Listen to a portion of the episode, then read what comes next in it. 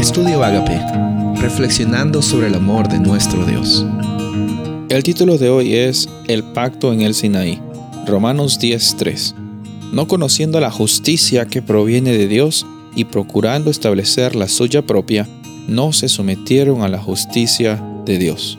Versículo 4 dice, de hecho, Cristo es el fin de la ley para que todo el que cree reciba la justicia.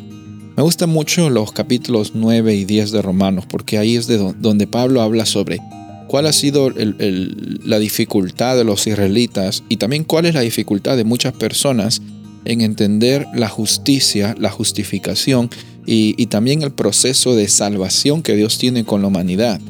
El problema aquí que él estaba diciendo de los israelitas no era necesariamente lo que ellos tenían o no tenían, habían hecho o no habían hecho, sino es cómo ellos estaban posicionando, cómo es que ellos se posicionaban, se posicionaban de servidumbre a servidumbre prácticamente y no estaban reconociendo la oportunidad y el privilegio que se les extendía a ellos como hijos como hijas, herederos, como, como literalmente sacerdotes.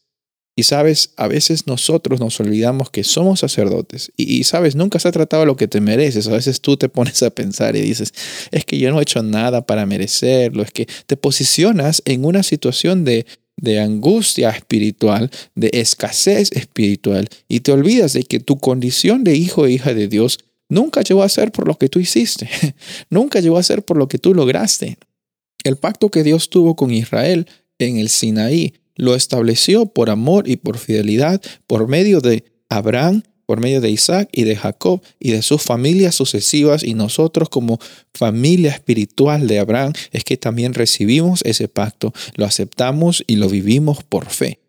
Aquí eh, eh, hay que entender de que cuando procuramos vivir de acuerdo con una religión legalista, una religión que sigue las cosas porque tienes que hacerlas bien, una religión que te muestra que tienes que esforzarte para cumplir esas demandas de la ley y tu propia fuerza es lo importante, vas a vivir una vida de servidumbre. Vas a vivir una vida de escasez, vas a vivir una vida amargada, criticando a la otra persona. Y no sé si has visto a personas así en la iglesia o si has sido tú esa persona. Yo he sido esa persona en ese momento, incluso dentro de la iglesia, incluso siendo pastor, tratando de, de, encontrar un balance en mi vida. Pero sabes, el Evangelio llegó a mi vida. El Evangelio llegó a mi vida y llegué a entender de que la única forma en la cual yo soy salvo y lo soy hoy es por medio del pacto y la fe en Cristo Jesús.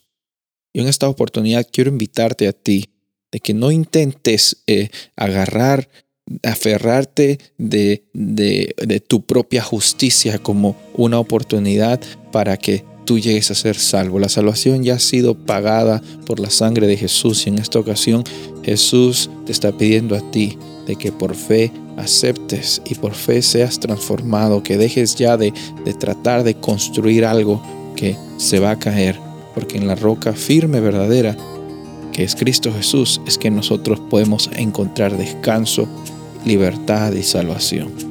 Soy el pastor Rubén Casabona y deseo que tengas un día bendecido.